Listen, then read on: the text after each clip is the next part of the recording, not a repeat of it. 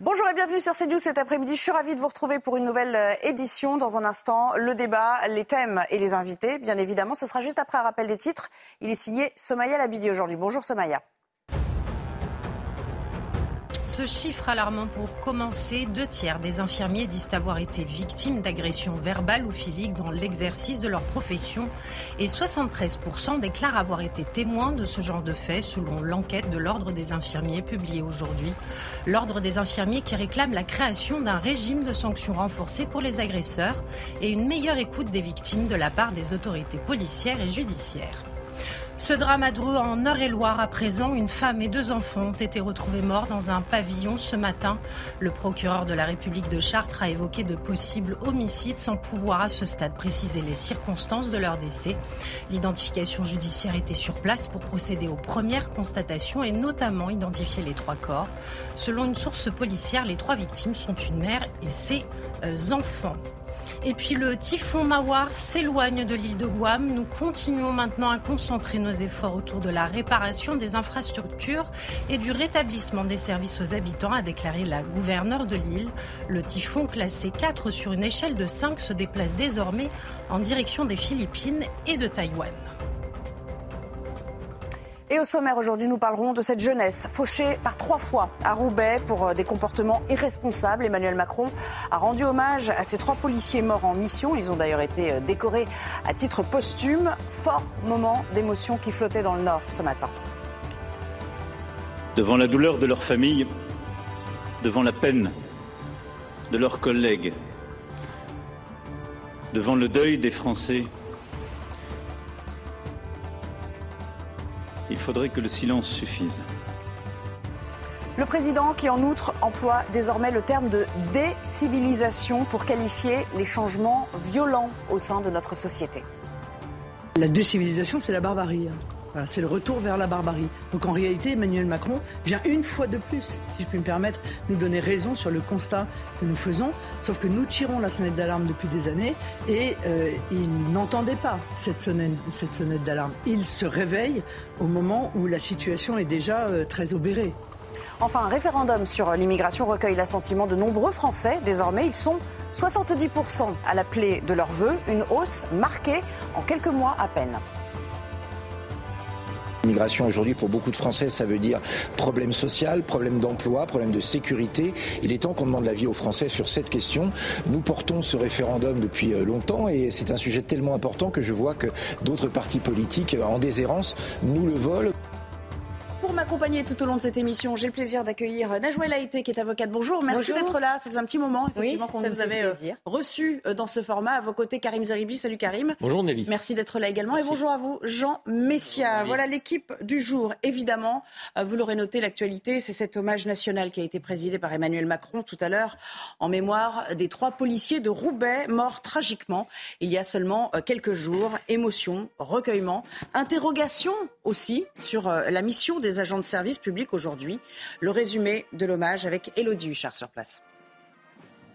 Le chef de l'État avait décidé et a tenu à être présent pour cette cérémonie. Rien ne l'y obligeait. Il avait d'ailleurs un engagement qui normalement devait l'emmener euh, dans le Var, mais il a voulu rendre hommage évidemment à ces trois policiers, mais pas uniquement. Il a cité à de nombreuses reprises tous les agents qui servent et protègent les Français. Il dit que la nation leur doit euh, respect notamment. Il explique aussi euh, qu'il faut dénoncer, je cite, les comportements irresponsables qui tuent.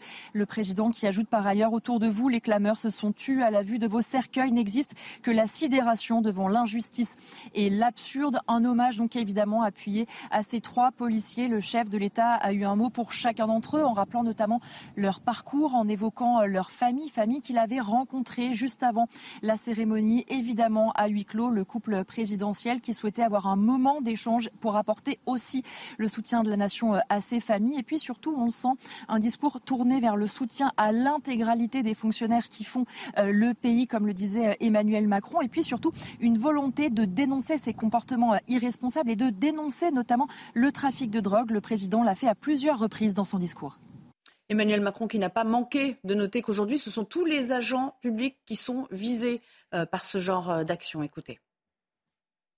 Notre France a le visage des femmes et des hommes de devoir qui la servent et nous protègent.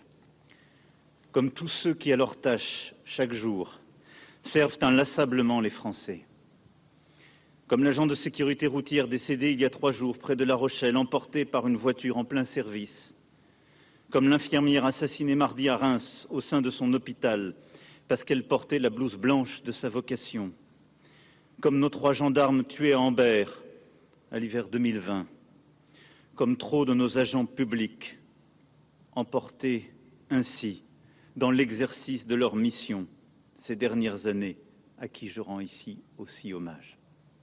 Réaction en direct avec Marc Silvera qui nous rejoint euh, à distance. Bonjour, merci beaucoup euh, d'être avec nous. Vous êtes euh, le directeur de l'amicale de, la police nationale. Alors évidemment, on va évoquer votre profession en deuil, sans doute un fort sentiment d'injustice aussi, eu égard au contexte bien sûr de, cette mort de, trois agents. et puis surtout cet accident de la route, comme diront certains, il est tout sauf anodin parce qu'au fond, il concentre beaucoup des maux de notre société d'aujourd'hui. Tout à fait. Bonjour, euh, bonjour à tous.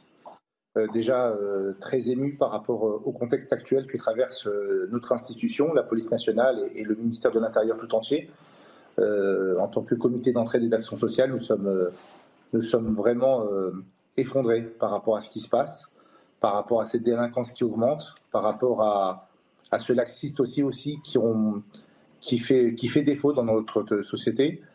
Et euh, voilà, donc euh, euh, c'est terrible, c'est terrible, ça meurtrit des familles, une profession tout entière, et c'est c'est l'accompagnement chaleureux de la France toute entière qui, qui doit résonner, je pense.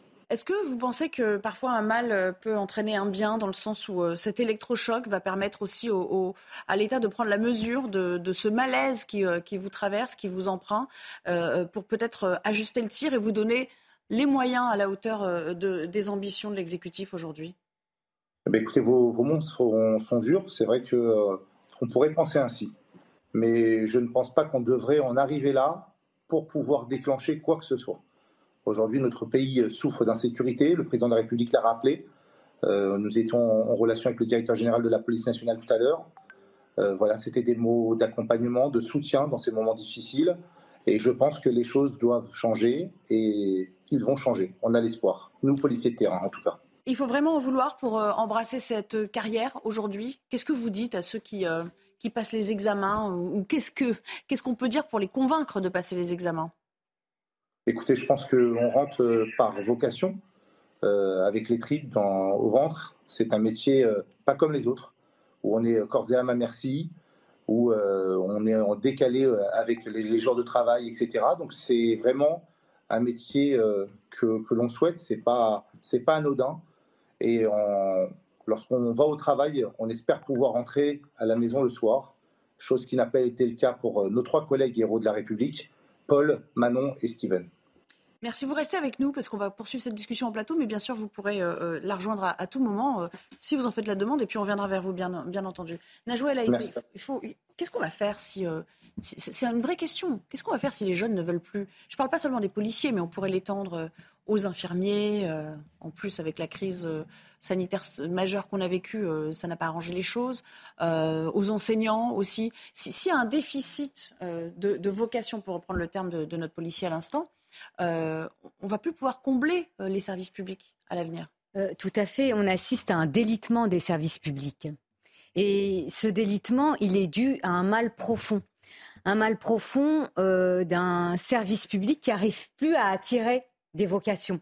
Et pourquoi il n'arrive plus à attirer des vocations? Et on le voit hein, d'ailleurs dans le cadre de cet hommage extrêmement émouvant de la disparition euh, de Manon, euh, Steven euh, et Paul, qui étaient de jeunes agents de, police qui ont perdu la vie dans des conditions dramatiques dans l'exercice, dans le cadre de l'exercice de leurs fonctions. voyez, vous, vous êtes agent de police, vous quittez votre maison pour exercer vos fonctions et vous n'êtes même pas garanti de rentrer chez vous en vie. Et donc c'est un drame et ce mal profond, ça fait plusieurs années que aussi bien la gendarmerie que la police nationale euh, vit ce mal-là, ce mal-être, ce malaise. Vous parliez de malaise. Il est, il est bien réel et force est de constater que ces métiers-là n'attirent plus, n'attirent plus du tout. Et cela pousse l'État, euh, les formateurs à euh, eh bien dégrader la qualité de la formation. Mm. C'est une réalité. Euh, à former très vite, puisqu'on est en manque d'effectifs. Et il faut assurer la sécurité du quotidien aussi, puisque vous avez également des maires, et j'en terminerai par là pour laisser euh, le débat, vous avez des maires aussi qui demandent des forces de l'ordre supplémentaires.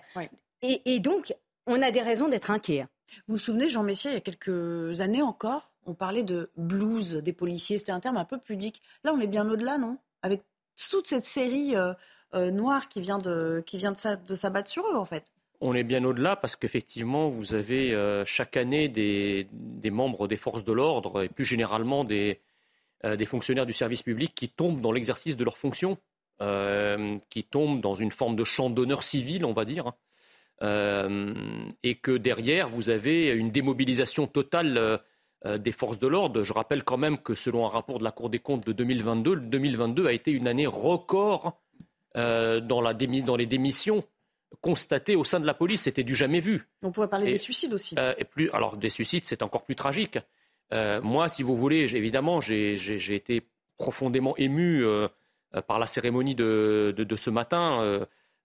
mais je veux dire, c'est pas malheureusement, c'est pas la première cérémonie de ce genre à laquelle on assiste. Et ça sera, je crains, pas la dernière. Donc la question qui se pose aujourd'hui, c'est combien de morts va-t-il falloir, si vous voulez, pour que euh, l'État, en tout cas l'autorité politique, prenne le sujet à bras le corps Parce que c'est bien, c'est bien sympathique et c'est bien, euh, euh, comment dirais-je, de, commenter, si vous voulez, tous les jours et à chaque fois qu'il y a ce genre de drame. Mais enfin, on n'est pas gouverné par des consultants sur des chaînes d'information.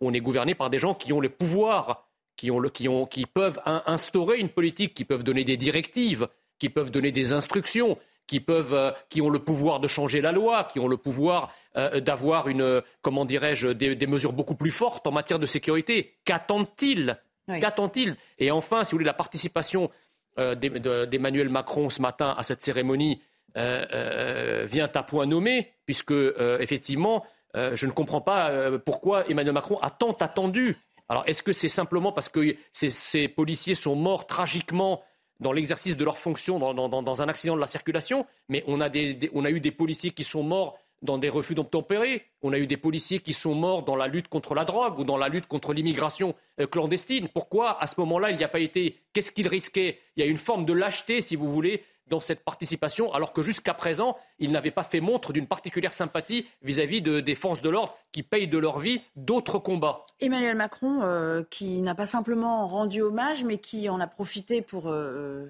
diffuser quelques messages, et notamment sur ce qu'il qualifie, lui, de comportement irresponsable. Écoutons. Devant la douleur de leur famille, devant la peine de leurs collègues, devant le deuil des Français, il faudrait que le silence suffise. Mais parler d'eux devient nécessaire pour rendre hommage à leur destin, dire respect et affection à ceux qui servent et protègent, et dénoncer les comportements irresponsables qui tuent. Karim Là, il, dit les mots. On peut pas, hein, au moins, il dit les mots. Bon, ça suffira pas évidemment, mais derrière, il y a aussi évidemment, à travers ce qu'il raconte, euh, toutes les questions sous-jacentes liées aux substances. Parce qu'un comportement irresponsable, ça veut dire euh, prendre le volant euh, sous l'empire de l'alcool ou de stupéfiants. Au moins, là, d'une certaine manière, il pose quand même le débat. Oui, mais je pense qu'il faut rappeler quelques chiffres qui nous indiquent la réalité de ce que vivent les forces de l'ordre. 12 500 blessés parmi les forces de l'ordre chaque année. 5 à 16 décès dans l'exercice de leurs fonctions. Depuis le 1er janvier, 2380 forces de l'ordre sont blessées dans l'exercice de leurs fonctions. Toutes les 37 minutes, il y a un refus d'obtempérer dans notre pays. Et quand on voit le délitement de la société, le dernier rempart, ce sont les forces de l'ordre qui l'incarnent, pour défendre la République, les droits, les devoirs et le respect du vivre ensemble.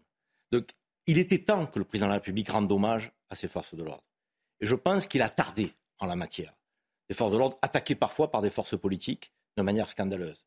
Donc décriées par euh, une partie de la population, notamment euh, les délinquants, ceux qui ne veulent pas d'ordre dans le pays, ceux qui recherchent le chaos. et ça, c'est scandaleux. Et donc le président de la République s'est rarement rendu au chevet de policiers blessés. Parfois, il n'a même pas donné un coup de fil. Il n'a pas reçu la demande euh, des syndicats, ce sont ses conseillers qui les ont reçus à l'Élysée, pas le président de la République. Donc j'ai envie de dire, il est temps que le, le premier d'entre nous, le président de la République, donne le là et indique que les forces de l'ordre, le soutien aux forces de l'ordre, il n'est pas négociable dans notre pays. Et quand je dis ça, je ne dis pas qu'il faut défendre les manquements au code de déontologie, les bavures, évidemment. C'est le corps le plus sanctionné dans l'administration des forces de l'ordre. Donc on ne peut pas dire qu'il y a un laxisme en la matière. En revanche, le président de la République doit rappeler qu'il faut remettre les victimes au centre de nos préoccupations. Et les forces de l'ordre aujourd'hui, ce sont elles qui défendent les victimes. Nous avons 1 700 000 interventions des forces de l'ordre chaque année. 1 700 000. On verra si ce sera suivi des faits surtout. Non, mais Parce qu'il y a, les- il y a je ne sais pas si, je sais pas si on se rend compte du fait que si demain les forces de l'ordre ne- n'exercent plus leurs prérogatives comme elles le font, la République s'écroule. Bon, ben justement, vous, allez, vous allez déjà un peu nous mettre le pied à l'étrier pour le, le- le thème qui suit, mais juste pour, pour clôturer cette, cette première partie, Jean, je vous donne la parole juste après, je vous promets. Euh, c'est cette question aussi, parce qu'il y a eu évidemment Roubaix, mais on pourrait citer Trappe aussi, cette petite fille euh, euh, qui a été euh, fauchée, elle aussi, euh, qui a été tuée par une conductrice qui était sous l'empire de stupéfiants. La question se pose, faut-il une tolérance zéro au volant tout au moins en ce qui concerne l'alcool déjà, pour commencer? Yael Braun-Pivet, la présidente de l'Assemblée nationale. Moi, j'ai vécu dans un pays, c'était le Japon, où c'était zéro alcool au volant. C'était pas euh, 0,1, 0,2, zéro. Vous buvez un verre, vous ne conduisez pas. Bah, moi, je pense que euh, quand on est au volant d'une voiture et qu'on est euh, soit alcoolisé, soit sous l'emprise de stupéfiants, on est on est dangereux parce que la voiture, eh bien, euh, devient Vous une seriez arme. carrément pour du Ben, zéro alcool. Moi, je crois qu'il faut, en tout cas, il faut se poser la question. Et le zéro alcool me paraissait être quelque chose de très clair Ouais. pour tout le monde. Et euh, je peux vous dire qu'il était extrêmement bien respecté parce que les peines en face étaient aussi d'une sévérité très importante. Zéro alcool au volant, est-ce que c'est applicable? Bah, C'est ça le problème, si vous voulez, c'est que je ne pense pas que la France aujourd'hui souffre d'un déficit de règles, de lois, puisque je, me souviens d'un rapport du Conseil d'État en 93 qui parlait de logorée légale et réglementaire. Donc euh, on, est quand même un pays où il y a une- une forêt vierge, si vous voulez, de lois, de règlements, d'arrêtés, etc. Donc ce n'est pas la règle écrite qui pose problème, c'est le respect. Madame Braun-Pivet parlait du Japon, mais le Japon est une société disciplinée euh, où les gens n'ont pas besoin d'attendre la sanction pour, pour, euh, pour se comporter comme on leur demande de se, de se comporter. Vous savez qu'aujourd'hui, vous avez près de 20%, par exemple, des conducteurs qui conduisent sans permis de conduire. Bon, euh, pourtant, le, permis de conduire est exigé. Alors pourquoi ils conduisent sans permis et pourquoi une si forte proportion? Vous avez des tas de règles, des tas de lois qui ne sont pas respectées. Et lorsqu'elles ne sont pas respectées et que c'est, on, on les traduit devant la justice, la justice fait, en tout cas une certaine justice, on fait tout pour vider de son sens les sanctions. Les sanctions maximales en matière routière, elles ne sont jamais appliquées.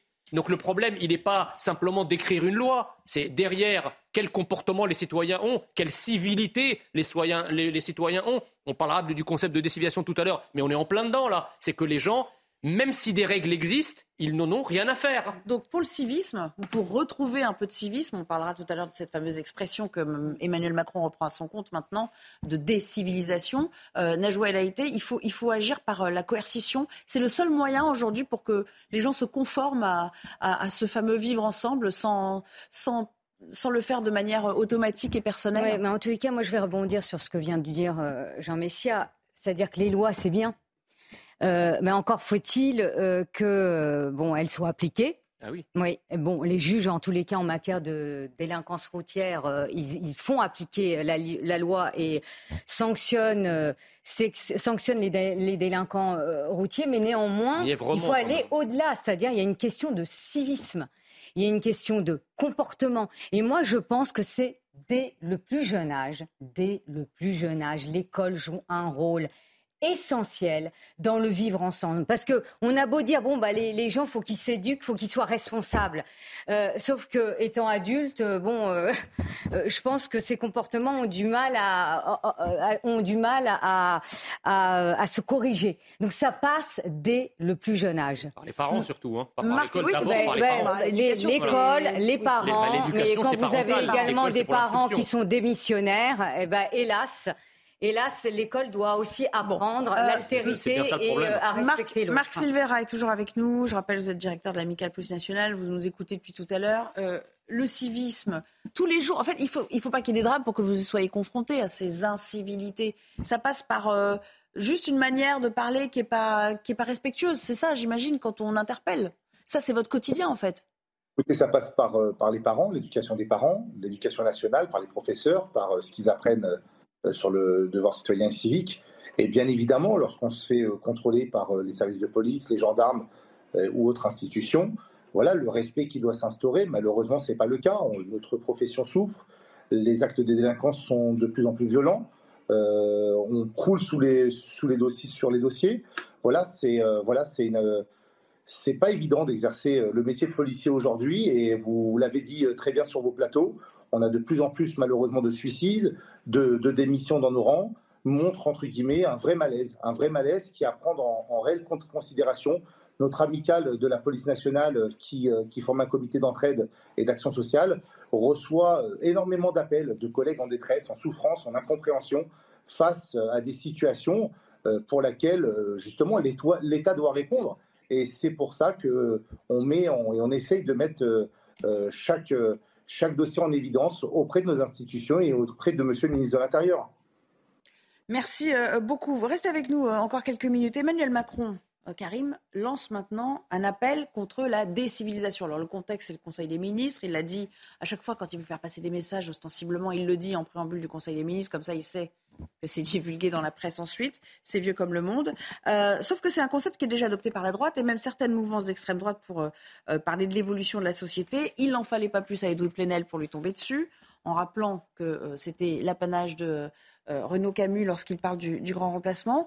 Euh, cette tentation de l'associer, c'est un peu facile, tous ces discours, de l'associer à, d'autres mouvances, où il a le droit lui aussi de reprendre à son compte euh, ce terme non, mais après, tous les concepts euh, ne, sont pas équivalents. La décivilisation, si vous la cantonnez à une question identitaire euh, ou à une frange de la population, évidemment que vous êtes dans une théorie euh, qui se rapproche celle de l'extrême droite. Si vous décriez la décivilisation qui touche quand même toutes les franges de la société, je vous rappelle quand même que la consommation d'alcool, de drogue au volant, l'incivisme, les refus d'obtempérer, qui touchent toutes les classes sociales. C'est dramatique de le dire, mais il faut quand même le constater ainsi. Donc, il n'y a pas une origine, une catégorie sociale qui est visée en particulier. Et il faut regarder regarder la réalité en face. Bien sûr qu'il y a euh, une incivilité qui explose, des comportements de délinquance, euh, je dirais des, normes euh, qui faisaient effectivement le respect du vivre ensemble, qui ont implosé dans notre pays. Mais ils ont implosé pourquoi? Il faut quand même aussi appeler un chat un chat. Donc, la justice, aujourd'hui, ne traite pas les dossiers qu'elle a traités, ni en temps réel,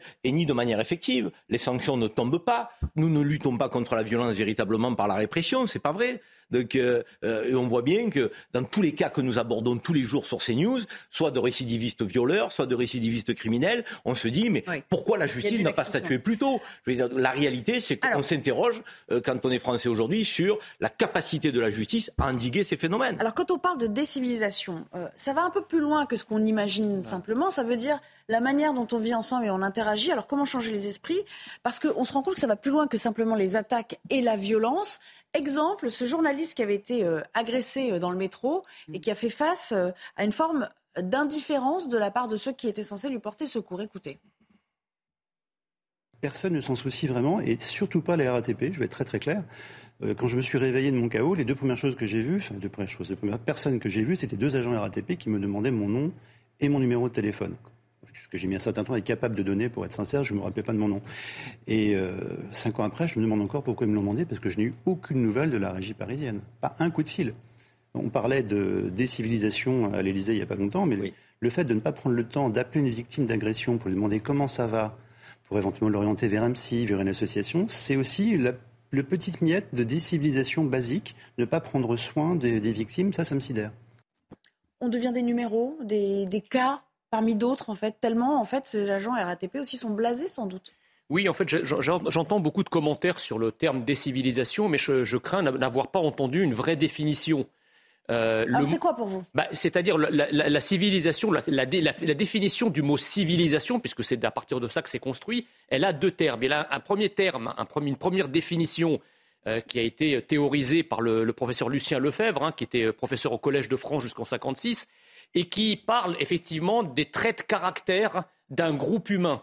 Donc c'est une forme de euh, comment dirais-je d'ipséité ou d'identité. D'ailleurs, c'est, on peut trouver comme synonyme le mot culture d'un groupe humain, de, sa manière de vivre, d'être, de se comporter, etc. Et enfin, le deuxième point, la deuxième définition, donc c'est une vision plus microscopique, c'est celle qu'on doit à Norbert Elias, et probablement que c'est celle-ci qu'utilise le président de la République quand il en parle, c'est le, le degré de raffinement auquel parvient euh, parviennent les individus. C'est la manière d'être, de se comporter en exfoliant, si vous voulez, les pulsions, euh, la violence, euh, en se mettant des autocontraintes, etc. Donc il y a le côté macroscopique et le côté microscopique. Il n'y a qu'un malheur, c'est que les deux sont liés. C'est-à-dire que le premier côté, le côté macroscopique, c'est ce que j'appelle l'identité nationale. Et là, on peut faire référence à une espèce de défrancisation de la France. Pourquoi? Parce que la France tendant à devenir une, société multiraciale, une société hétérogène, eh bien, une société multiraciale, c'est une société multiraciste. Et donc c'est pour ça que vous avez effectivement l'importation d'autres cultures et qui crée un climat de conflictualité. Et l'individualisme, évidemment, euh, qui, se détache, si vous voulez, des grandes croyances et des grandes appartenances, eh bien c'est la guerre de tous contre tous, où chacun vit sur son pied Allez, on va vous allez répondre. C'est tellement caricatural. Vous m'aviez dit, vous m'aviez dit 30 secondes, vous avez deux minutes, c'est pas très cool pour les autres. Euh, on revient juste après la pub, on y revient parce que je sens que vous avez pas pu répondre. Il y a des choses à dire. Nous sommes de retour, ou plutôt nous serons de retour, juste après le JT d'Audrey Berthaud. Bonjour Audrey. Ah, bonjour Nelly, bonjour à tous. Et on débute avec euh, ce témoignage, ce témoignage très fort de la maman hein, de Lindsay. Lindsay, c'est cette jeune collégienne euh, de 13 ans qui s'est suicidée euh, le 12 mai. Elle était victime de harcèlement. Nos équipes ont rencontré les parents de cette jeune fille. Je vous propose d'écouter la maman. Je l'aime de tout mon cœur et que j'aurais fait mon maximum et qu'elle nous manque énormément et qu'on se battra pour elle. Que justice soit faite pour ma fille. Pour nous, c'est pas l'INSEE qui s'est suicidé, on a tué ma fille. Ils ont tué ma fille. C'est des assassins. Ils nous ont enlevé une, fille, une petite fille, une cousine, une, une grande sœur. Et un hommage national a été rendu ce midi aux trois policiers tués dimanche dans une collision. Emmanuel Macron tenait à être présent à Roubaix. Le chef de l'État a rencontré les familles et les collègues de ces trois jeunes policiers. Les détails et les explications de cet hommage avec Michael Dos Santos. Emmanuel Macron, immobile devant trois cercueils enveloppés de drapeaux tricolores, ceux de Manon, Paul et Steven. Trois gardiens de la paix, faits capitaine et chevalier d'honneur à titre posthume, dont le chef de l'État a salué le courage. Trois jeunes Français qui avaient décidé de servir la nation et la République à Roubaix pour y combattre la délinquance, les violences, les trafics. Trois policiers tués par un automobiliste, drogué, alcoolisé et qui roulait à contresens à près de 120 km/h.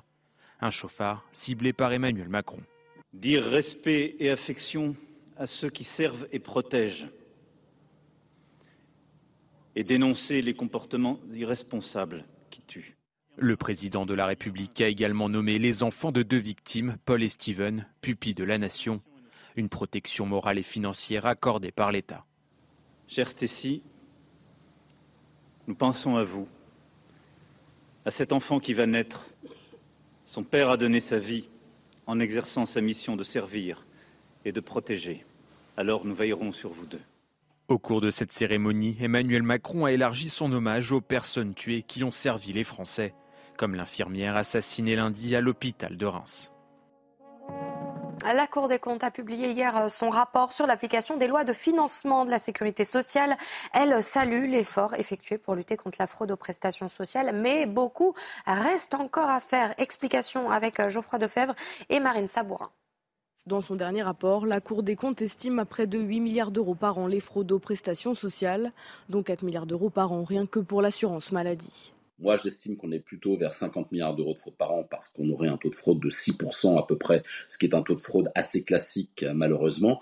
Euh, et on a 50 milliards, pourquoi? Parce qu'on dépense 900 milliards d'euros en, en, protection sociale chaque année. Parmi les fraudes, les surfacturations des professionnels de santé, seulement 1 à 4% des factures sont vérifiées et moins de 5% du montant estimé de fraude est détecté. La Cour des comptes préconise donc un renforcement des contrôles. Elle appelle également à plus de vigilance, notamment sur l'existence des retraités percevant leur retraite à l'étranger. Pour cela, un dispositif de contrôle a été expérimenté auprès de retraités de plus de 80 ans vivant en Algérie. Sur 472 personnes convoquées, 39 ne se sont pas présentées et ont vu leur pension suspendue. Le problème, c'est qu'on n'est jamais informé du décès. Euh, et que euh, quand bien même la personne est décédée, bah, vous avez des proches qui continuent de se débrouiller pour euh, faire envoyer des certificats de vie, qui continuent de toucher la retraite sur les comptes bancaires. Mais il n'y a pas qu'en Algérie que ça se fait. Hein. Alors que seuls 1 à 10 des sommes sont récupérées, Gabriel Attal, le ministre des Comptes publics, doit présenter prochainement un plan contre la fraude sociale. Et on termine avec euh, cette image, cette course-poursuite euh, inattendue. Regardez, la scène se passe dans l'État du Michigan, aux États-Unis, sur une autoroute. Un cow-boy tente de récupérer à cheval sa vache qui s'est enfuie. Il n'a pas hésité, hein, vous le voyez, à sortir son lasso. Et tout se termine bien, Nelly, hein, je vous rassure. La vache est indemne et a pu retrouver son prêt et son propriétaire. Il y a tout dans cette image une vache, un quad, un, un cow-boy. Un cow-boy. Merci beaucoup Audrey pour, euh, pour cette euh, dernière image qui, euh, qui met un petit peu de, de baume au cœur, tant les sujets sont, sont pas forcément folichons en ce moment. On va revenir à ce concept de décivilisation qu'on n'a pas complètement mm. décortiqué les uns et les autres. De quoi s'agit-il? Dans quel contexte le président de la République l'a-t-il prononcé? On se rafraîchit la mémoire avec Augustin Donadieu et je me tourne vers vous. La décivilisation, un concept développé par le sociologue Norbert Elias avant la Seconde Guerre mondiale. L'auteur britannico-allemand analyse alors l'évolution des mœurs et de la culture, ainsi que la montée du national-socialisme en Allemagne. En 2011, ce terme est repris par le théoricien identitaire Renaud Camus pour titrer l'un de ses ouvrages. Plus récemment, c'est par les propos de Bruno Retailleau chez les Républicains que l'idée refait surface. Reprise le 24 mai dernier par Emmanuel Macron en Conseil des ministres, levée de bouclier immédiate à gauche. Soit le président de la République est en réalité dépourvu d'intelligence du verbe, soit le président de la République sait ce qu'il fait en reprenant les thèmes et les termes de l'extrême droite. Considérer que ce serait une pure coïncidence est soit une farce, soit affligeant.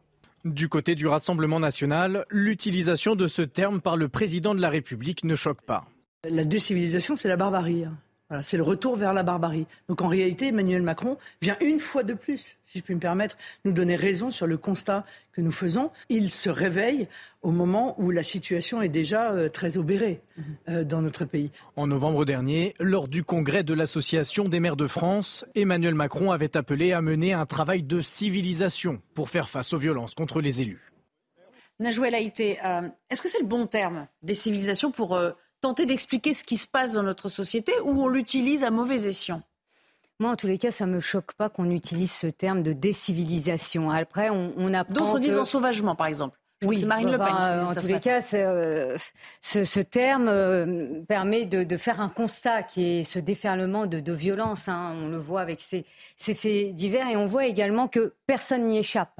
C'est-à-dire aussi bien les particuliers euh, que les forces de l'ordre, que les enseignants, euh, que leurs proches, parce qu'on a tendance à oublier aussi que les proches aussi de ces agents publics sont aussi euh, menacés. Donc moi, franchement, peu m'importe de savoir d'où est issu ce terme. C'est super intéressant d'ailleurs de savoir que ce terme, la première fois, il a été utilisé par un sociologue, Norbert Elias, donc je ne le savais pas, donc c'est très intéressant. Après, vous avez cette gauche moralisatrice qui me, franchement, ça me débecte. Hein.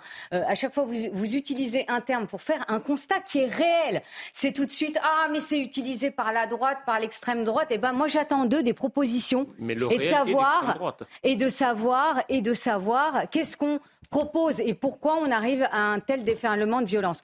Moi, pour analyser la société, il est toujours intéressant, c'est ce que je fais, c'est de lire les, les philosophes politiques. Alors, j'ai lu Hobbes, notamment le Léviathan. Et c'est super intéressant parce que Hobbes, qu'est-ce qu'il fait? Il distingue l'état de nature où c'est la loi du plus fort, de l'état de droit, où l'état de droit, eh bien, c'est l'intérêt général, l'intérêt collectif qui prime. Et vous avez, c'est pour ça qu'il parle du Léviathan, vous avez un État qui a un pouvoir coercitif pour respecter, faire respecter cet intérêt collectif. Or, aujourd'hui, le problème de notre État, c'est qu'il n'est plus craint.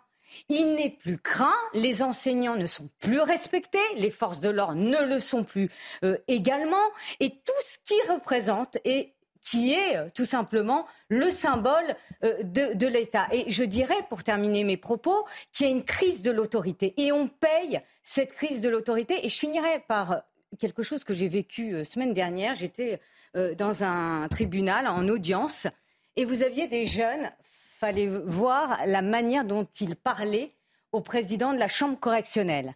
Et je peux vous dire que ce président les a rappelés à l'ordre en disant déjà c'est Monsieur le Président, c'est pas Ouais, monsieur. Hein, enfin, il fallait voir. Enfin, c'est, on, voit qu'il y a une démission euh, des parents. Et donc, il, s'agit aussi de rappeler les règles. Donc, si ce ne sont pas les parents, et vous avez raison, Jean Messia, le rôle des parents, ah. c'est ça, c'est d'éduquer.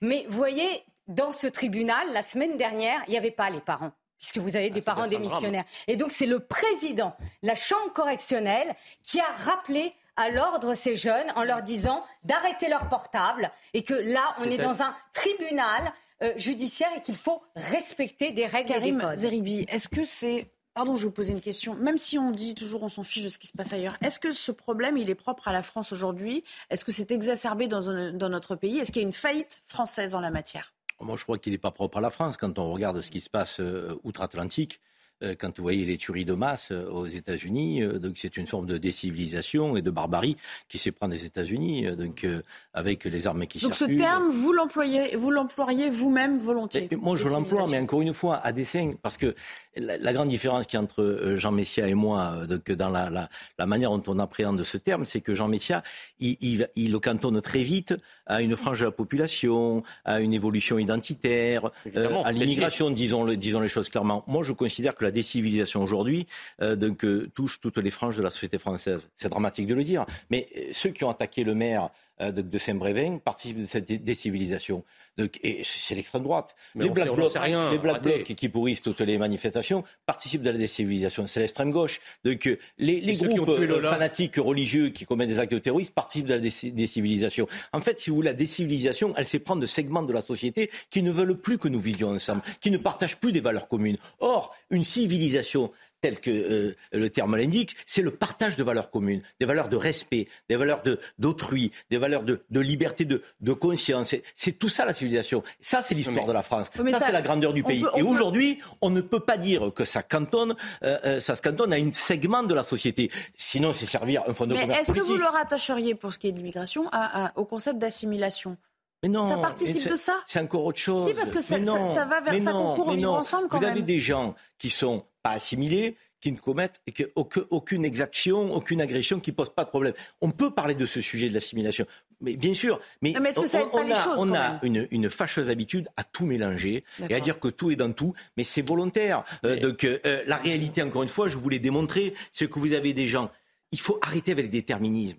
Ceux qui participent de la décivilisation peuvent être de n'importe quelle origine, de n'importe quelle catégorie sociale. Donc reconnaissons-le, remettons l'autorité au centre. L'autorité pour tous et l'autorité partout. C'est ça le défi qui se présente à nous. Je suis, en accord avec le, dernier propos de, Karim Zeribi sur l'autorité. Ça, personne, ne le, je crois, ne le conteste. Mais le problème, c'est que vous savez, la civilisation, c'est comme la République. Si vous ne la qualifiez pas derrière, ça ne veut rien dire. Une, quelle civilisation? C'est la civilisation indienne, la civilisation égyptienne, la civilisation chinoise Ici, en France, c'est la situation française. Républicaine. Il n'y a pas de républicaine. Républicaine. Française. Non, mais vous savez que la République française possède des valeurs que, d'autres républiques ne possèdent ben, pas. Je vais vous... Donc la République française. Bah, c'est ce que je vous dis. Oui, mais la République, vous ne mettez pas le mot République. mais, ce qui mais pourquoi vous, avez peur du mot française C'est ça que je ne comprends pas. La République, quand même. Pourquoi vous vous sentez, dès qu'on dit français, vous dites République immédiatement comme si vous vouliez nier Oui, parce que ce n'est pas la France du Moyen-Âge dont on parle. C'est la France républicaine. Vous savez qu'on a une histoire. La, la, Attendez, si on, si on parle de la République islamique d'Iran, par exemple, on, pourrait parler de civilisation républicaine. Je vous dis République française. C'est pas comme ça qu'on la Ils sont indissociables, ces termes, pour moi. Ne soyez pas de mauvaise foi. Quand, on, pas dit, de mauvaise foi, contraire. Quand, on dit civilisation, vous parlez de la civilisation chinoise. Vous dites pas la civilisation de la République populaire chinoise. Mais alors on a une civilisation européenne? On a une civilisation européenne. D'accord, ça veut dire qu'aujourd'hui. on a une, une, une civilisation française. Attendez, et le président de la République française, de quelle civilisation voulez-vous qu'il parle? C'est bien de la civilisation française. il est représentant de la France. quelle valeur Et donc, si vous voulez, le problème, le problème, c'est qu'aujourd'hui, avec avec avec l'immigration massive et incontrôlée, il y a une décivilisation parce que la civilisation française est aussi par endroits remplacée par d'autres civilisations, et notamment la civilisation islamique. et là, si vous voulez, et là, ou, ou même les civilisations africaines, c'est aussi cela. mais ce qui veut dire, c'est qu'on peut pas juxtaposer plusieurs civilisations. Bah, exactement, la civilisation chinoise, indienne, française. Voilà. Civilisation, on parle de culture. Oui, exactement, mais c'est eh la culture. Et on parle d'identité. L'identité nationale, par exemple. Un mot, un mot rapide en Les valeurs de la République. Et à vous, ont une dimension. La République, ça veut rien dire. Les valeurs de la République qui posent tant de problèmes à Jean Messia ont une dimension universelle. Vous parlez républicain Tout un chacun. Vous mangez républicain Ah, moi, j'ai un idéal républicain. Et vous parlez Moi, républicain. Républicain, contrairement à vous. Da, non, mais non, mais la L'idéal républicain, c'est liberté, égalité, fraternité. La, République, si elle n'est pas française, elle n'est rien. Mais personne ne vous dit le contraire. Mais la France, si elle n'est pas républicaine, elle n'est plus la France. Ben, la France, quand elle, pendant 18 siècles, la France n'a pas été républicaine. Justement, euh, mais ça n'en était pas moins la France. Ça n'en était pas moins la France. Nous, n'avons plus cette France-là. Voilà. Najwa, elle a été pourtant de mettre tout le monde d'accord. La France ne se réduit pas à la République, excusez-moi. Aujourd'hui, ce qui fait rayonner. Excusez-moi, merci, on la synthèse et je vais être assez euh, euh, directe aussi dans mes propos. C'est-à-dire que moi-même, je suis issue de l'immigration. Mais mes parents, quand ils sont arrivés en France, comme d'ailleurs ceux de Jean Messia, on sait, je suis désolée, on a respecté voilà. une culture. C'est-à-dire, mais sans renier, sans renier nos origines. Moi, je suis désolée, et, et c'est pas euh, c'est pas euh, raciste de le dire, surtout au regard de mes origines dont je suis fière. C'est que quand vous avez et ça, c'est une réalité du quotidien. Quand vous traversez certaines villes où vous voyez des gens, excusez-moi, et c'est pas raciste de le dire, en djellaba, en burkini, enfin, euh, enfin, je veux dire, en burkini sur les plages, etc. À un moment, il y, a des, règles de vie commune. Enfin, je veux dire, il y a des règles de vie commune. Je suis désolée. Et ça, je l'ai dit, même au Maroc, au Maroc, où le burkini, certes, n'est pas interdit, je vous assure que dans les piscines, au Maroc, le burkini, il y en a extrêmement peu. Je suis scotché. Pourquoi vous êtes scotché? Parce que vous dites, parce que c'est exactement ce que je dis en tous les cas, en tous les cas, mes parents, quand ils sont venus en avez, France, ils ont respecté parce qu'ils ont aimé aussi cette culture. J'applaudis dès demain. J'applaudis dès demain à votre discours. Après, il y a le droit dans l'espace public aussi. Après, attendez, après sur la, laïcité, on peut y revenir. Hein, je réponds à ça que euh, euh, mes deux collègues sur le plateau réduisent le concept de décivilisation aux gens issus non, d'immigration non, non. Excusez-moi, mais pourquoi vous vous affolez Je ne vous ai pas coupé. Ah, Pierre Palmade, il participe de la décivilisation, puisqu'on parle de ses conduites au volant. On parle de ses conduites au volant. Donc l'extrême droite qui a attaqué, encore une fois, le maire de Saint-Brévin participe de la suite. Mais, cela, on n'en parle pas. Mais on n'en sait rien. C'est pour ça que je dis le, principe. Moi, je me Chacun suis, je me suis, je me suis attaché à dire que le principe de décivilisation transcender les déterminismes. Et voilà que mes deux collègues nous ramènent à des déterminismes. Moi, je suis désolé, c'est bien plus large que ça, le problème. Je y aller, je que vous évoquez la djellaba, oui, ok, très bien, on peut en parler. Mais Pierre Pramad, il ne portait pas de djellaba. Ceux qui attaquaient le maire de Saint-Brévin ne portaient pas de djellaba. Aujourd'hui, ceux qui attaquent les fonctionnaires de police n'ont pas tous la djellaba. C'est pas de la délinquance, mais à un moment, il y a un respect. Oui, mais justement, la civilisation aujourd'hui, on la ramène à la délinquance. Il y a un respect. À l'incapacité de vivre Je suis désolée, quand je... Enfin, à un moment, euh, euh, quand, ce sera allez, le mot de la euh, fin. Hein, quand vous allez au, Maroc, eh bien, et qu'on vous demande de vous déchausser et d'être habillé d'une certaine manière. Non, non, non, non, attendez, dans la mosquée, il y a un respect à avoir par rapport à une culture qu'il y a là-bas. Oui. D'ailleurs, vous n'avez pas intérêt à rigoler là-dessus, c'est une réalité. Et là, en France, ce constat qu'on fait, je suis désolée, la décivilisation, mais bien sûr que je vous rejoins, elle est transversale, non, mais... les, les, mais les ça, jamais... etc. Bah, mais, pourquoi vous, la réduisez Mais pourquoi vous, vous niez aussi cette Je ne nie pas, je dis qu'elle est transversale. Non mais Karim, ce qu'elle vous dit, c'est qu'il faudrait qu'on soit plus incluant que les autres pays quand on y va. Non, mais, la mais pas du tout. Moi, je dis aujourd'hui qu'il faut porter une exigence. Mais cette exigence, je me tue à le dire, ne déformez pas mes propos, elle est transversale. Or, aujourd'hui, quand je dis elle est transversale, vous me ramenez à la djellaba. Mais le problème, non, non, la djellaba. Moi, pas, si vous voulez, on en parle. J'ai pas de problème avec ça. Mais, c'est trop facile, votre truc. On ne fait pas d'enfants parce que c'est la faute des immigrés. Il y a l'inflation, c'est la faute des immigrés. Il y a l'élanquance, c'est la faute des immigrés. S'il n'y a pas d'immigrés, la France serait prospère et très bien. Arrêtez cette vision. C'est vous qui êtes caricaturé. Un mot là-dessus, après on va changer de thème parce que ça va calmer tout le monde. Personne n'a dit ça, on ne limite ah, évidemment. Ah, surtout vous, vous êtes on pas pour le dire. On ne réduit évidemment pas le concept de.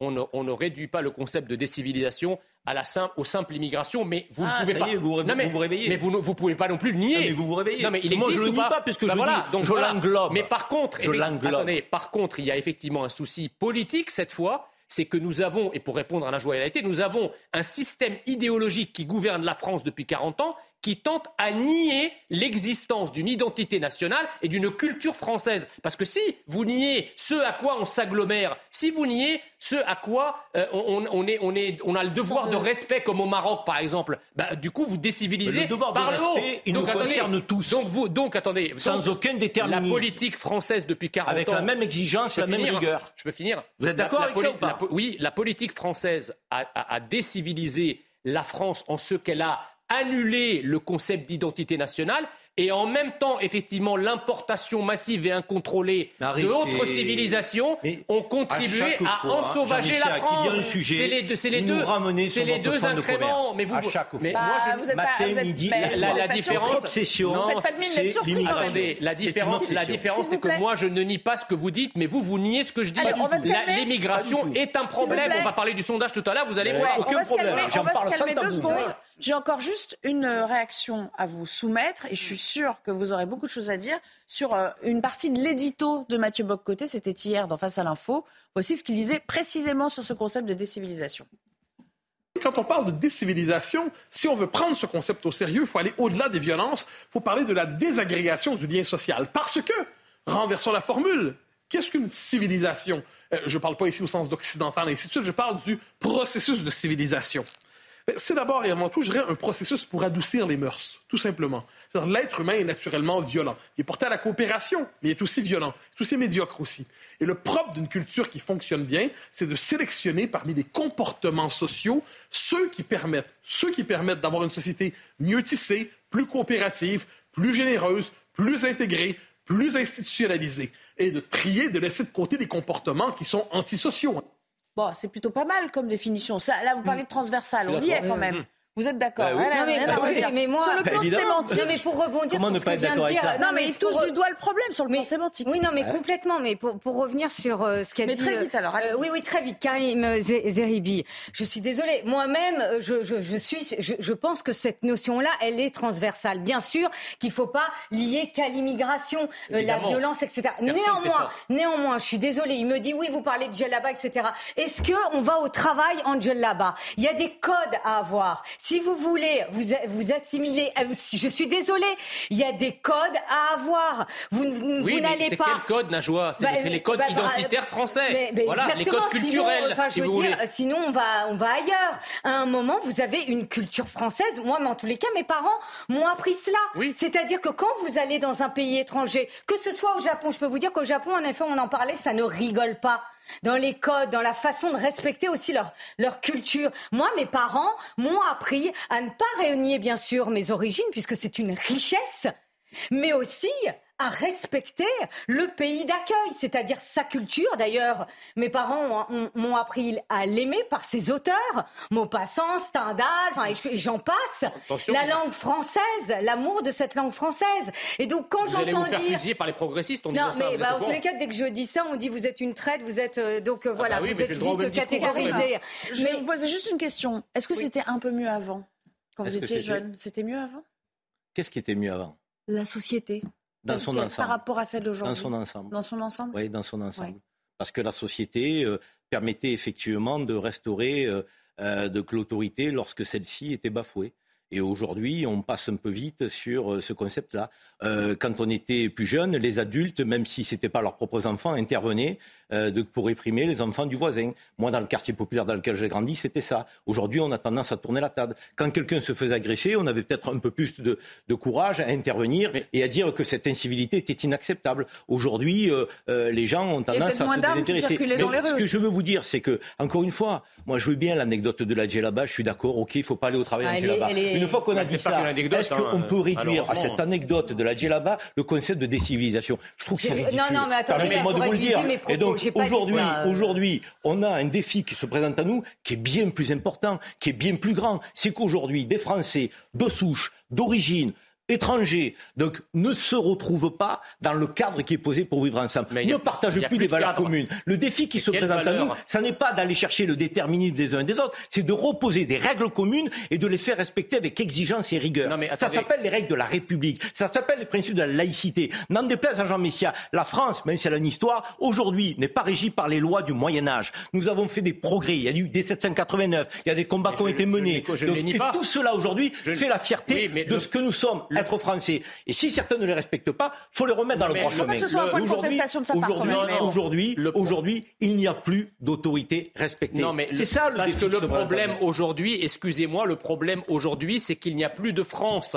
Et je crains que dans le discours d'un certain nombre de politiques, la République ait remplacé la France. Or, la République en France, elle est française. Donc, il y a quand même un code culturel, comme dirait l'autre, un creuset culturel, républicain, je vous, je vous l'accorde, mais français. Et donc le problème, c'est que si vous démantelez un par un tous les traits, toutes les caractéristiques qui font que, la France est la France, ben, les gens qui arrivent, que ce soit des gens qui arrivent de l'étranger ou même les Français de souche eux-mêmes, ils s'assimilent à quoi? Quelles sont les règles, quels sont les codes, quelles sont les caractéristiques, quelle est l'ipséité que vous leur imposez pour s'y adapter Or, Emmanuel Macron, Emmanuel Macron, Emmanuel Macron est la quintessence. Les règles communes de la République française. Ça suffit pas. Mais si, elles existent, ces règles communes. Excusez-moi, c'est l'essentiel. Elles existent. Elles ne sont pas respectées. Bah, mais pourquoi elles ne sont pas respectées Parce que l'autorité est, affaiblie. la République est faible. Elle n'est pas, affaiblie. La République, principalement. L'autorité, l'autorité s'effondre. Alors c'est quoi Allez-y, expliquez-moi. L'éducation s'effondre. Mais attendez, mais l'éducation. Je peux juste finir mon propos. D'accord, mais l'éducation, l'éducation participe effectivement de cette transmission qui est les valeurs républicaines. Qu'est-ce qu'on vous apprend dans l'éducation Vous avez deux on, peut, éduquer. Pardon, si je peux on terminer mon propos. moi aussi, on, peut, on, peut, merci. on peut éduquer euh, sans, sans, passer par la voie euh, de la force, sans passer par de l'autorité. Moi, je estime avoir été éduqué euh, sans que mes parents aient, besoin de faire preuve d'autorité. Par l'intelligence, par, par la patience, on peut arriver à plein de choses aussi. personne ne dit le contraire. Mais je dis que lorsque cette éducation n'est pas faite, il faut quand même peut-être actionner un peu. Ah, ça, c'est après, c'est la société qui s'en charge. Aujourd'hui, le problème, c'est qu'on a, on a, c'est ce à quoi nous faisons face. Mais Karim, Karim Zeribi, on a, on a, c'est quoi On a quand même. rééduquer Oui, mais alors vous me parlez d'autorité, je prends ce mot. Qui a battu en brèche la notion d'autorité? N'est-ce pas l'idéologie issu de mai 68 qui gouverne la France depuis une quarantaine d'années, qui nous a expliqué qu'il n'y avait ni frontières, ni limites. Mais euh, on s'en fout ça. C'est la même idéologie. Merci. Les, les, les, musiciens. vous êtes toujours dans la politique politicienne. Les musiciens ont changé. Les musiciens ont changé, mais la musique jouée toujours la même. toujours Merci, la même. Allez, on s'interrompt. Le jingle est là pour nous sauver. Tout à l'heure, on revient pour parler. Oh là là, mon Dieu. On va parler de délinquance et du sondage immigration. Ça va repartir. C'est pas un problème pour Karim Zeribi. De retour et avant de continuer le débat avec nos invités, débat animé aujourd'hui, je vous préviens tout de suite, le rappel des grands titres de l'actualité en compagnie de Somaya Labidi. Bonjour Somaya. La conductrice qui a percuté une fillette avant-hier soir à Trappes présentait à un juge un déferment qui intervient dans le cadre d'une information judiciaire ouverte pour homicide involontaire par conducteur aggravé par usage de stupéfiants. La jeune femme de 21 ans avait été contrôlée positive au cannabis par un premier test. Un second, dont les résultats ne sont pas encore connus, doit déterminer plus précisément à quel moment elle a ingéré cette substance. Les puffs seront-elles bientôt interdites en France? Les politiques s'emparent du sujet de ces cigarettes électroniques jetables. Ils espèrent faire voter leur, interdiction dès la rentrée. Très prisées des adolescents, les médecins et les autorités sanitaires ne cessent de tirer la sonnette d'alarme depuis leur mise en vente en France. Et puis Jean-Louis Murat s'est éteint à 71 ans à son domicile en Auvergne, sa région de cœur et d'origine. Une part de l'Auvergne part avec lui, a réagi le maire de Clermont-Ferrand, Olivier Bianchi. Des artistes comme Christine and the Queens ont salué le poète en lui. Benjamin Biolay s'est affiché sur Instagram le cœur brisé. C'est son ancienne maison de disques qui a fait cette annonce sans préciser les causes de sa mort. Merci beaucoup. De retour, toujours avec Najwa El Haïté, euh, Karim Zeribi et Jean Messia. Non, je rigole parce que le, le plateau est, est, est animé, mais euh, voilà, ça nous a permis de nous poser un petit peu. Euh, J'aimerais qu'on revienne aux, chiffres dévoilés euh, par Gérald Darmanin sur la délinquance dans notre euh, pays. Pas sûr que ça vous apaise complètement. des données qui sont quand même à la baisse en règle générale. Et puis, le ministre de l'Intérieur non, ça c'est pas pour, c'est pas le bon, bon carton ça. On va en parler tout à l'heure.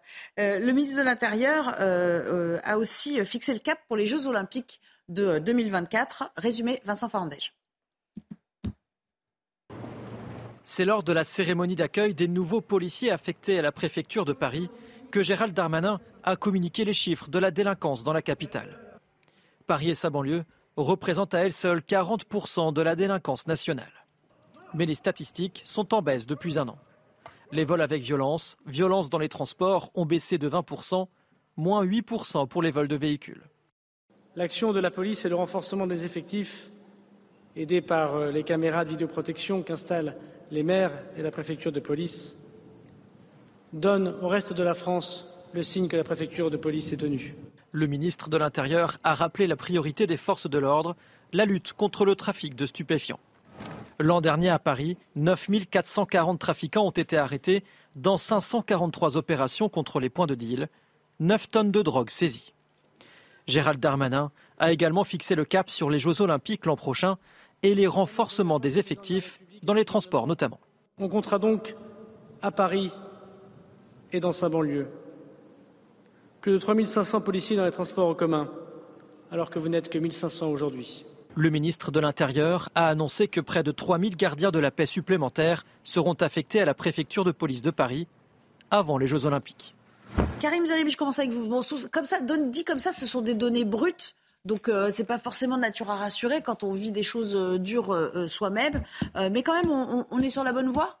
Moins 20%, c'est c'est pas rien non plus, quoi. C'est ce que nous dit le ministre de l'Intérieur. Après, il faudrait regarder dans le détail. Moi, je considère qu'il y a quand même euh, plusieurs milliers de plaintes qui ne sont pas traitées, si j'en crois les fonctionnaires de police que je rencontre à Marseille.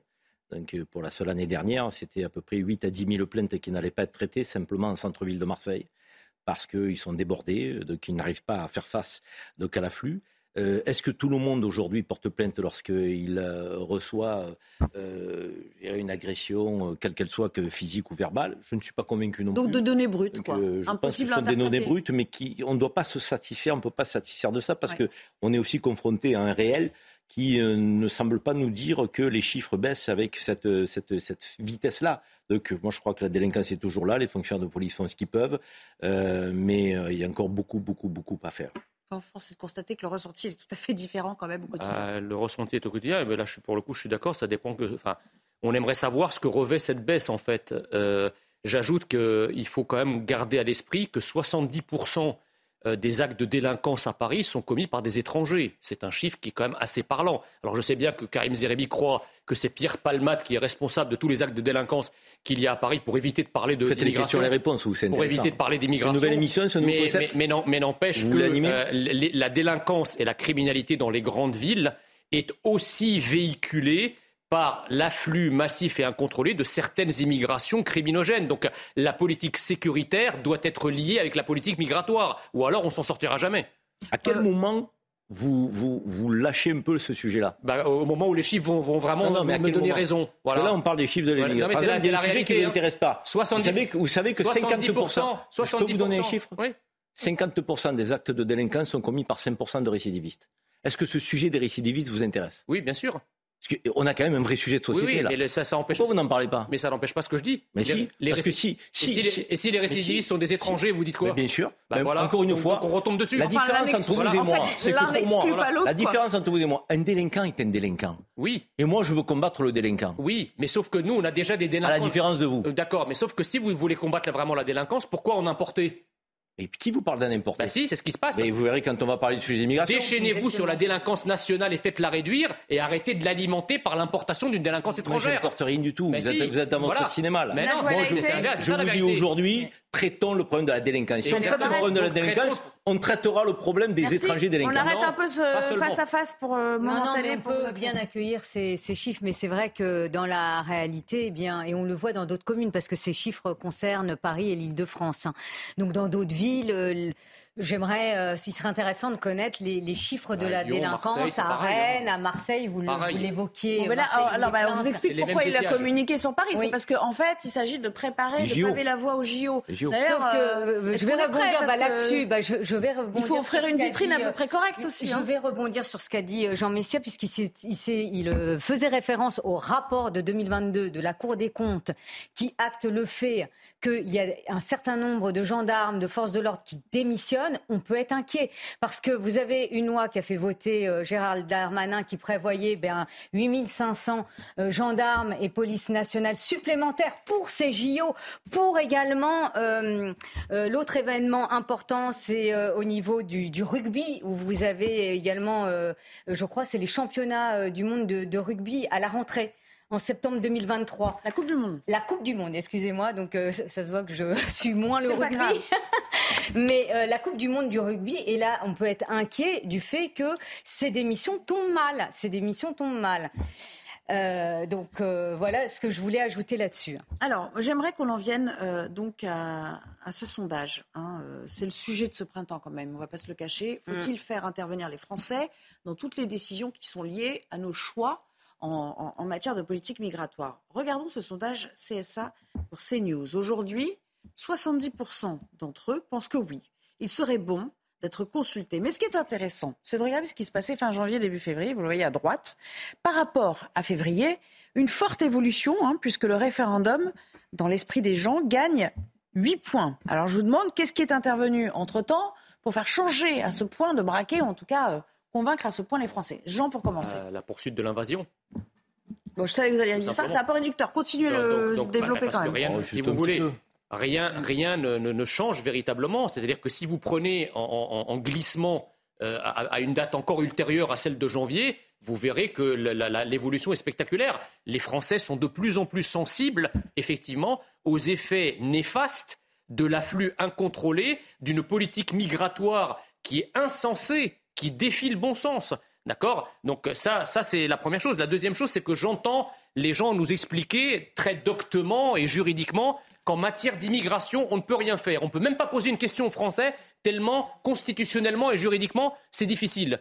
Mais par contre, quand il faut poser une question sur comment sauver la planète, alors là, ça devient très simple. L'écologie, les grandes considérations mondiales, la, problématique des exoplanètes, là, les Français peuvent répondre. En revanche, sur l'immigration, ah non, les Français vont pas comprendre la question. La question, pourquoi cet impossibilisme et ce défaitisme dès qu'on parle d'immigration, alors même que les, immigrations ou certaines immigrations sont au cœur des préoccupations des Français et expliquent largement le malaise identitaire que les Français vivent. Et je ne parle pas sur le plan racial, je parle des Français, qu'ils soient de souche ou assimilés. Merci. À quel moment, Najwa El Haïté, mm. on permet aux Français de s'exprimer sur ces questions majeures? Il faut arriver à 80%, 90% de oui à un référendum, euh, parce que ça a été refusé, par exemple, au moment de la réforme euh, des retraites alors qu'ils étaient quand même majoritairement euh, contre cette réforme. À quel moment on se dit que quand même le peuple a droit de citer dans ses décisions majeures? Ou alors on s'en remet complètement euh, aux institutions et, on plie à chaque fois? Non, mais déjà, on voit que par ce sondage, le sujet de l'immigration ne doit pas être un sujet tabou. Et moi, je regrette, et je, suis de gauche, hein, mais je regrette qu'il y ait euh, c'est chez certains à gauche un déni de réalité. On peut parler de déni de réalité. On ne peut pas on ne peut pas euh, considérer que ce sujet de l'immigration est un sujet tabou. Quand vous euh, circulez en France, vous voyez qu'il y a des zones et c'est pas là encore, je suis redondante, c'est pas c'est pas être raciste de le dire. C'est-à-dire vous avez des villes ghetto, vous avez des quartiers ghetto il faut voir dans quelles conditions rien qu'à Paris. Moi hier, je traversais Paris, je suis tombée dans un qui était quartier dans le 19e arrondissement mais il faut voir dans quelles conditions ces ces personnes-là vivent. Moi, je sais très bien, et franchement, pas de leçon de morale vis-à-vis de moi, je sais très bien euh, que euh, ces personnes qui quittent leur pays d'origine, c'est pas de gaieté de cœur, parce qu'ils fuient la misère, ils fuient la guerre, etc., etc. Mais il s'agit de les accueillir dans des conditions dignes, parce qu'on parle de dignité humaine. Et aujourd'hui, les conditions, et aujourd'hui, les conditions ne sont pas réunies aujourd'hui pour continuer à les accueillir dans des conditions Donc, il faut pas les accueillir. dignes. C'est pas ça. L'immigration euh, euh, à taux zéro, c'est impossible. Déjà, c'est démago de dire ça. Par contre, il faut réguler. Par contre, je continue mon raisonnement. Il faut réguler, réguler les flux migratoires. Et, et ça, il faut que ce débat ait lieu. Et je vais vous dire, ça va choquer certains, mais je m'en fous. C'est que ce qu'a proposé euh, la droite, bah, il y, a une proposition de loi qui, a été euh, déposée. Mais moi, je ne suis pas choquée, moi, par ces propositions. Et je vais vous les rappeler. C'est réformer la Constitution pour faire primer le droit national sur le droit européen. Euh, mais le Danemark l'a déjà fait depuis 1993 et, et là aujourd'hui ce sont et là aujourd'hui ce sont des sociodémocrates qui ont pris ce sujet à bras le corps. Et donc, non, faut que ce sujet, eh bien, on ait ce débat et que les autorités apportent des réponses à cela. Zalibi, qui ne s'est pas encore exprimé sur la, sur la question, à un moment donné, il faut arrêter la politique de l'autruche. Et comme le dirait un certain Manuel Valls, même Manuel Valls qui dit il faut savoir appuyer sur stop. Il faut appuyer sur stop Oui. Oui, Manuel Valls, ce n'est pas une référence pour moi. Non, mais je sais, mais est-ce qu'il faut appuyer sur stop? euh, il faut euh, Ça avoir. il y a trop de monde qui rentre. il faut avoir euh, le courage d'ouvrir un grand débat. Parce qu'aujourd'hui, ce débat, nous ne l'avons pas. Mm. Et c'est pas normal. Et Donc comme- oui pour le référendum pour vous. Et, comme, et quand nous n'avons pas ce débat, Ouais. toutes les fakes sont permis. Et on peut effectivement créer une forme de confusion autour de ce sujet, qui est un sujet majeur. On a l'immigration légale, qui est une immigration économique, dont nous avons besoin. Si aujourd'hui les immigrés réguliers qui travaillent s'arrêtent de travailler, il n'y a plus d'économie française. Il faut avoir le courage de le dire. Il faut avoir le courage de le dire. Secteur du BTP, secteur de l'agriculture, secteur de la restauration, Mm. secteur de, de- de la médecine. Donc, il n'y a plus d'économie Les fameux française. métiers en tension. Ouais. Et qui sont très nombreux et qui font fonctionner l'économie française. Sans parler de ceux qui vont chercher les enfants à l'école, qui font le ménage, qui ramassent les poubelles. Soyons clairs. Sans l'immigration, notre pays ne fonctionne pas. Sur Ensuite, l'immigration illégale, faut être plus Laissez-moi dur. terminer. Ensuite, on a l'immigration illégale. On a un vrai sujet aujourd'hui avec l'immigration illégale. L'immigration illégale est insupportable aux yeux de nos compatriotes et à mes yeux également, évidemment. Et aux yeux certainement des immigrés légaux. Parce que derrière, il y a une forme d'amalgame qui est fait. Et, et la clandestinité aujourd'hui pousse aussi certains à avoir des comportements inacceptables qui ne sont pas en adéquation avec la République, les valeurs de la République. Donc ceux-là, il faut les renvoyer dans leur pays d'origine. Et ensuite, on a le droit d'asile. Le droit d'asile, pour certains, de, qui, est, et qui doit être reconnu, pour d'autres, il est dévoyé. Oui, il y en a très peu qui en bénéficient en fait. est- Oui, mais il est dévoyé. Non, mais ils remplissent pas les cases. Exactement, ils remplissent pas les cadres, mais ils ne retournent pas dans leur pays d'origine. Donc, Oui, bah ça, si on avait un débat clair, ça nous permettrait de dire on a besoin d'une immigration qui travaille dans le pays parce qu'elle est utile au pays, ils sont respectueux des règles, ils paient des cotisations, ils contribuent à l'économie française. Et on a une Merci. immigration clandestine et illégale aujourd'hui dont il faut effectivement Allez, agir sur pour les renvoyer dans le l'aspect pays d'origine. économique de l'immigration légale, Mais vous ne vous pas dites faire la part des aussi. choses, c'est noyer le bébé. Vous vous dites le aussi. Le, le taux de chômage des immigrés légaux en France est deux fois le, le taux national et trois fois dans les immigrations extra-européennes. Donc si la France a besoin de travailleurs immigrés, elle ferait mieux de commencer par mettre au travail les jusqu'à 40% dans certaines zones de chômeurs étrangers. Donc, euh, alors moi je veux bien, si vous voulez, faire venir des immigrés euh, qui prennent des travaux euh, pour combler des, des postes et des métiers en tension, mais dans ce cas-là, il faut savoir aussi renvoyer chez eux ceux qui, depuis des années, peut-être parfois même de génération en génération, soit ne foutent rien, soit foutent le bordel, soit les deux. Il faut, faut, faut être cohérent. Ça, c'est la première chose. La deuxième La chose, c'est que, chose. c'est que je ne comprends pas, si vous voulez, que j'ai devant moi des gens qui nous parlent de tolérance zéro pour tout. Il faut la tolérance zéro. Et quand on dit il faut une immigration zéro, on vous dit que c'est pas possible. Ah non, mais, pas possible. mais la tolérance zéro n'est pas possible non plus. Mais Ça vous, pas possible. bah, ça vous empêche pas de Merci. la fête de vos Ça- tendre ça- vers l'immigration en- zéro, c'est mettre en mal l'économie française. Tendre vers l'immigration zéro doit Moi, être l'objectif. soyez lucide. Voilà, c'est comme tendre vous vers avez la- des obsessions, C'est comme tendre vers, le, vers la tolérance zéro en matière criminelle et Allez, délinquance. c'est pour pareil. cette partie. On revient tout à l'heure et on parlera euh, euh, du cas de, de l'INSEE, 13 ans, qui a fini par euh, se suicider, selon son entourage. Euh, c'est de guerre lasse, à force de subir des harcèlements à l'école de manière répétée, euh, qu'elle a décidé de mettre fin à ses jours. Un nouveau drame que j'aimerais que vous commentiez. À tout de suite. De retour avec vous pour la toute dernière partie de 90 minutes info. Elle s'appelait Lindsay. Elle avait 13 ans et fréquentait un collège du Pas-de-Calais en classe de 4e. Et elle a mis fin à ses jours. Un suicide en raison de harcèlement répété, selon euh, euh, sa famille. Aujourd'hui, elle avait pourtant alerté son école plusieurs fois, la présidence de la République même avec sa mère. Bref, c'est allé assez loin. Et pourtant, faute d'être entendue, Jeanne Cancard, elle a craqué. Vous êtes sur place dans cette petite euh, localité. Racontez-nous.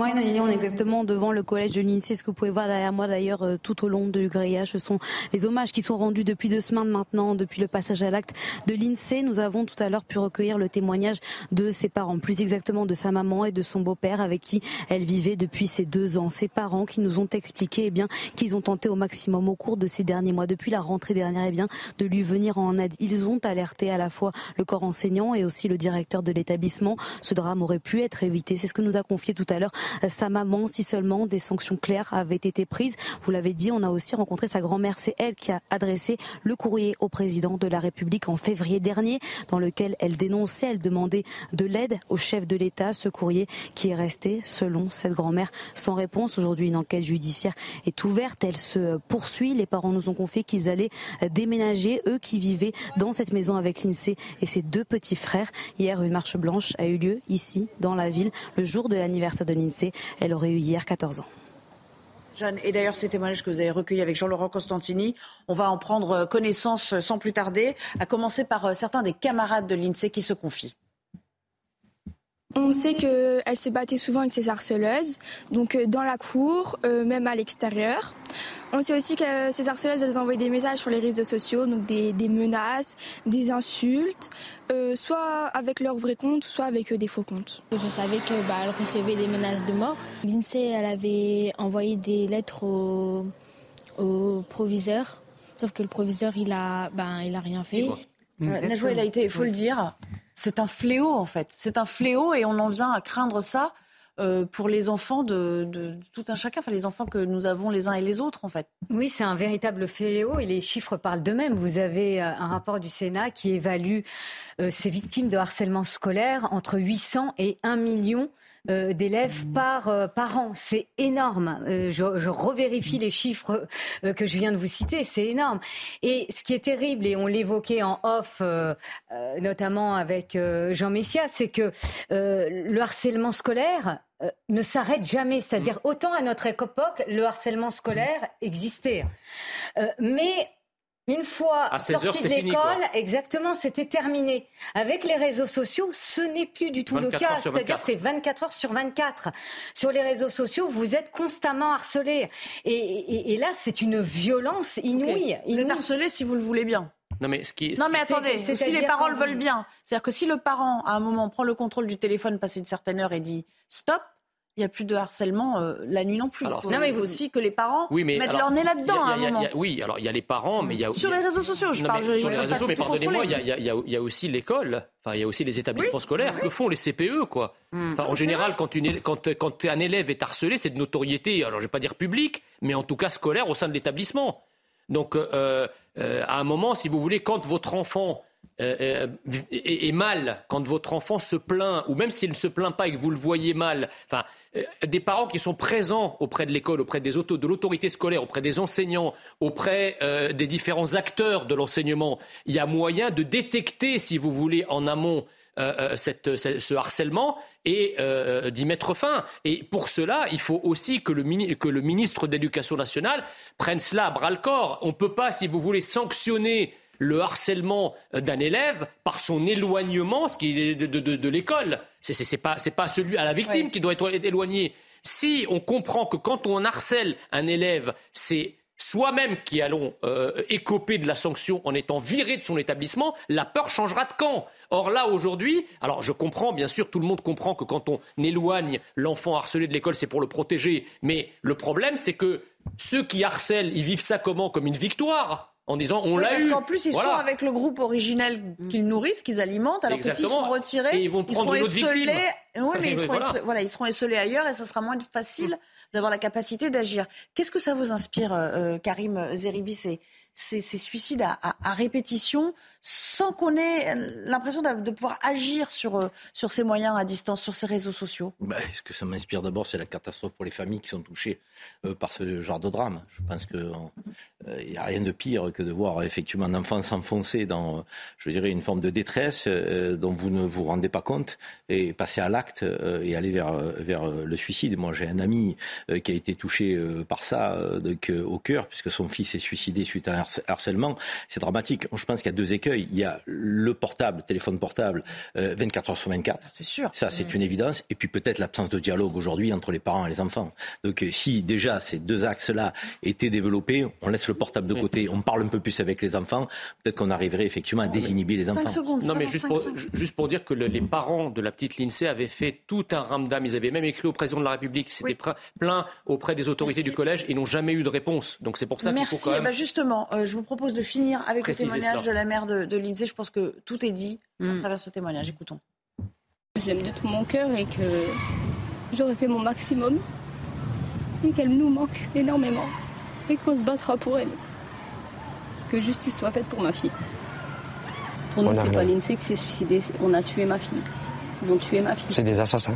Ils nous ont enlevé une, fille, une petite fille, une cousine, une, grande sœur. Incroyable. Je crois que tout est dit. On ne peut plus rien ajouter derrière, donc on ne va même pas lancer la discussion. Merci à tous les trois d'avoir été avec nous dans un instant. On passe le relais à Laurence, Laurence Ferrari et ses invités. Ce sera bien sûr le début de Punchline. Quant à moi, je vous dis euh, à demain pour un nouveau rendez-vous de l'actu et de débat. À 15h30, bien sûr. Merci. Merci à vous. Bonne soirée.